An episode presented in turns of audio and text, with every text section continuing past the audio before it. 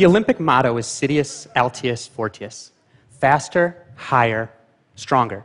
And athletes have fulfilled that motto rapidly. The winner of the 2012 Olympic Marathon ran two hours and eight minutes. Had he been racing against the winner of the 1904 Olympic Marathon, he would have won by nearly an hour and a half. Now, we all have this feeling that we're somehow just getting better as a human race, inexorably progressing. But it's not like we've evolved into a new species in a century. So, what's going on here? I want to take a look at what's really behind this march of athletic progress. In 1936, Jesse Owens held the world record in the 100 meters. Had Jesse Owens been racing last year in the world championships of the 100 meters, when Jamaican sprinter Usain Bolt finished, Owens would have still had 14 feet to go. That's a lot in sprinterland. To give you a sense of how much it is, I want to share with you a demonstration conceived by sports scientist Ross Tucker.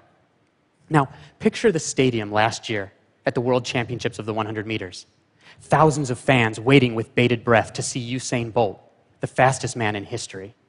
Flashbulbs popping as the nine fastest men in the world coil themselves into their blocks. And I want you to pretend that Jesse Owens is in that race. Now close your eyes for a second and picture the race. Bang, the gun goes off. An American sprinter jumps out to the front. Usain Bolt starts to catch him. Usain Bolt passes him, and as the runners come to the finish, you'll hear a beep as each man crosses the line. That's the entire finish of the race. You can open your eyes now. That first beep was Usain Bolt. That last beep was Jesse Owens. Listen to it again. When you think of it like that, it's not that big a difference, is it? And then consider that Usain Bolt started by propelling himself out of blocks down a specially fabricated carpet designed to allow him to travel as fast as humanly possible. Jesse Owens, on the other hand, ran on cinders, the ash from burnt wood, and that soft surface stole far more energy from his legs as he ran. Rather than blocks, Jesse Owens had a gardening trowel that he had to use to dig holes in the cinders to start from. Biomechanical analysis of the speed of Owens' joints shows that had he been running on the same surface as Bolt, he wouldn't have been 14 feet behind. He would have been within one stride. Rather than the last beep, Owens would have been the second beep. Listen to it again. That's the difference track surface technology has made, and it's done it throughout the running world. Consider a longer event.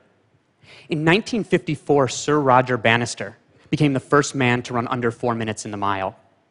Nowadays, college kids do that every year. On rare occasions, a high school kid does it. As of the end of last year, 1,314 men had run under four minutes in the mile. But like Jesse Owens, Sir Roger Bannister ran on soft cinders that stole far more energy from his legs than the synthetic tracks of today. So I consulted biomechanics experts to find out how much slower it is to run on cinders than synthetic tracks and their consensus was that it's 1.5% slower. So if you apply a 1.5% slowdown conversion to every man who ran his sub 4 mile on a synthetic track, this is what happens. Only 530 are left. If you look at it from that perspective, fewer than 10 new men per decade have joined the sub 4 mile club since Sir Roger Bannister. Now, 530 is a lot more than one, right? And that's partly because there are many more people training today and they're training more intelligently.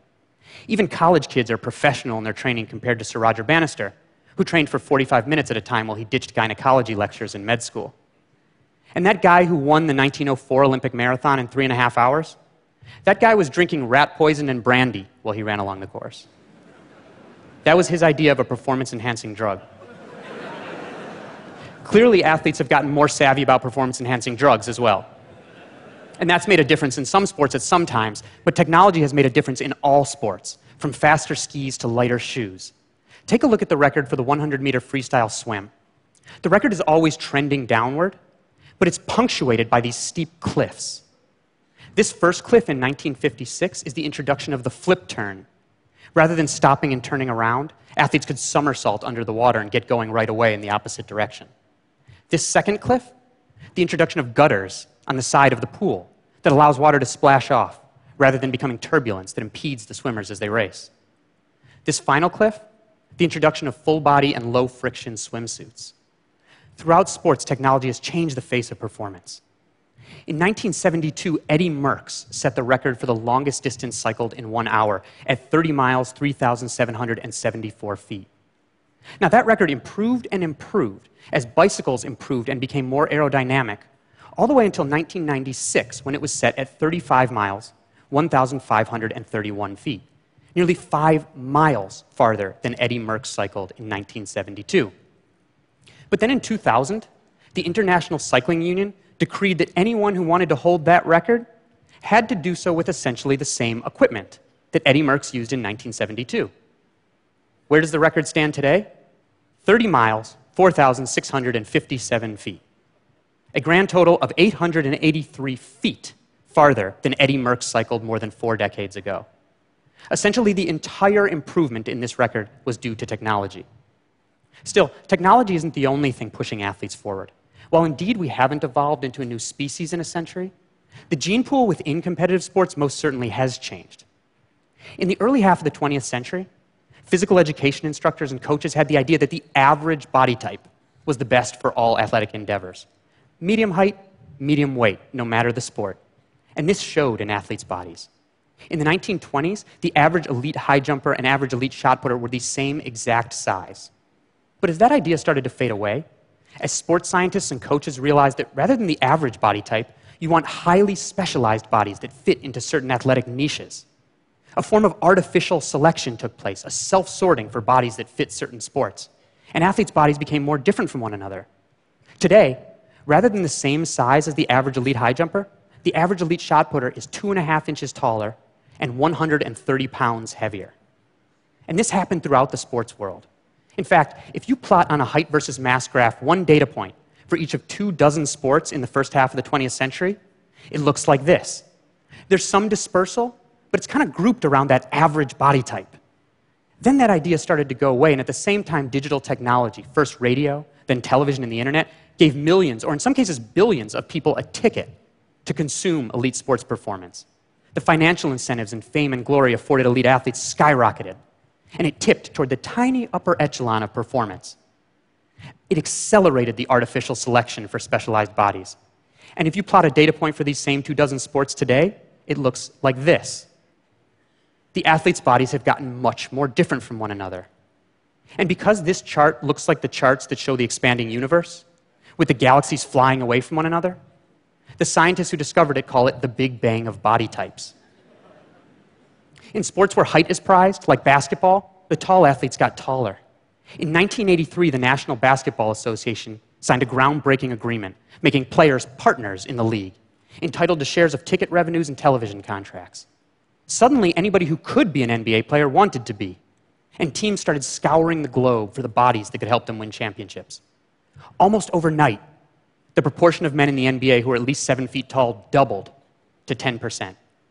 Today, one in 10 men in the NBA are at least seven feet tall. But a seven foot tall man is incredibly rare in the general population. So rare that if you know an American man between the ages of 20 and 40 who's at least seven feet tall, there's a 17% chance he's in the NBA right now. That is, find six honest seven footers, one is in the NBA right now. And that's not the only way that NBA players' bodies are unique. This is Leonardo da Vinci's Vitruvian Man, the ideal proportions, with arm span equal to height. My arm span is exactly equal to my height. Yours is probably very nearly so, but not the average NBA player.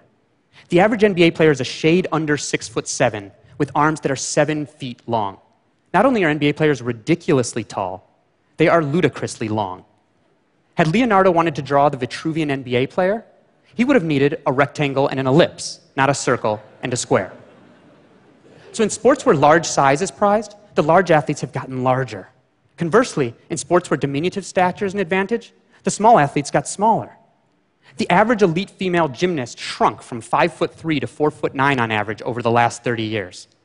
All the better for their power to weight ratio and for spinning in the air.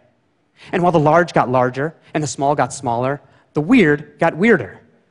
The average length of the forearm of a water polo player in relation to their total arm got longer. All the better for a forceful throwing whip. As the large got larger, small got smaller, and the weird weirder.